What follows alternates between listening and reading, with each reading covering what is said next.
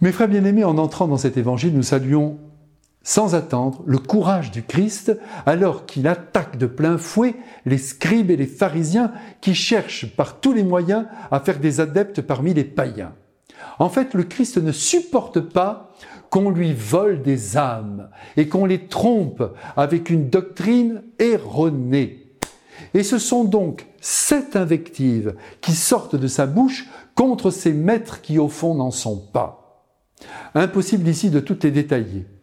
Remarquons d'abord que ce sont les scribes qui sont visés en premier, devant les pharisiens. Et c'est normal car ce sont les intellectuels de la bande. Ce sont eux qui ajustent de leurs mots la doctrine. Ils sont donc responsables au premier chef des déviances infligées à la loi. Et c'est une malédiction qui tombe sur eux et sur les pharisiens. Chaque invective commence par Malheur à vous qui faites ceci, qui cela. On a traduit aussi, sans doute pour atténuer le caractère de la malédiction, Malheureux êtes-vous. C'est au fond la même chose. L'homme fait son malheur, devient malheureux quand il s'éloigne du Christ et de la pureté de l'Évangile, dont il a assuré qu'il est un fardeau léger, facile à porter. Je vous rappelle que le Christ nous a libérés de toutes les prescriptions rabbiniques et nous a tous polarisés sur l'amour à mettre en œuvre à l'égard de son Père et à l'égard du prochain. Là est toute la loi, c'est-il évertué à nous dire. Si le Christ aujourd'hui apparaît si sévère, c'est parce qu'il souffre en constatant l'hypocrisie et la duplicité de ses rabbis. Alors il y va fort, et pour commencer, il leur annonce tout de go qu'en le critiquant, qu'en niant la validité de son enseignement, il empêche les hommes d'entrer dans le royaume de Dieu, et l'image du tour de clé dans la porte fut sans doute assez claire pour les scribes et les pharisiens, qui apparaissent d'ailleurs ici bien silencieux, pour ne pas dire tétanisés.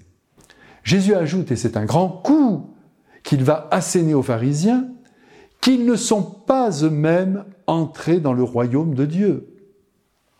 Vous vous souvenez sans doute du mot si fort de Saint Jean, qui résonne ici en écho. Quiconque nie le Fils n'a pas non plus le Père.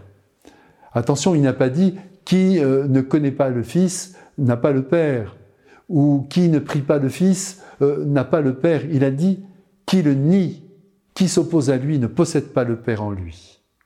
Et c'est logique, car le Christ, le Fils de Dieu fait homme, est venu sur la terre pour purifier nos conceptions erronées sur Dieu notre Père, pour nous donner la quintessence de sa pensée, pour nous dire ce qu'il attendait de nous.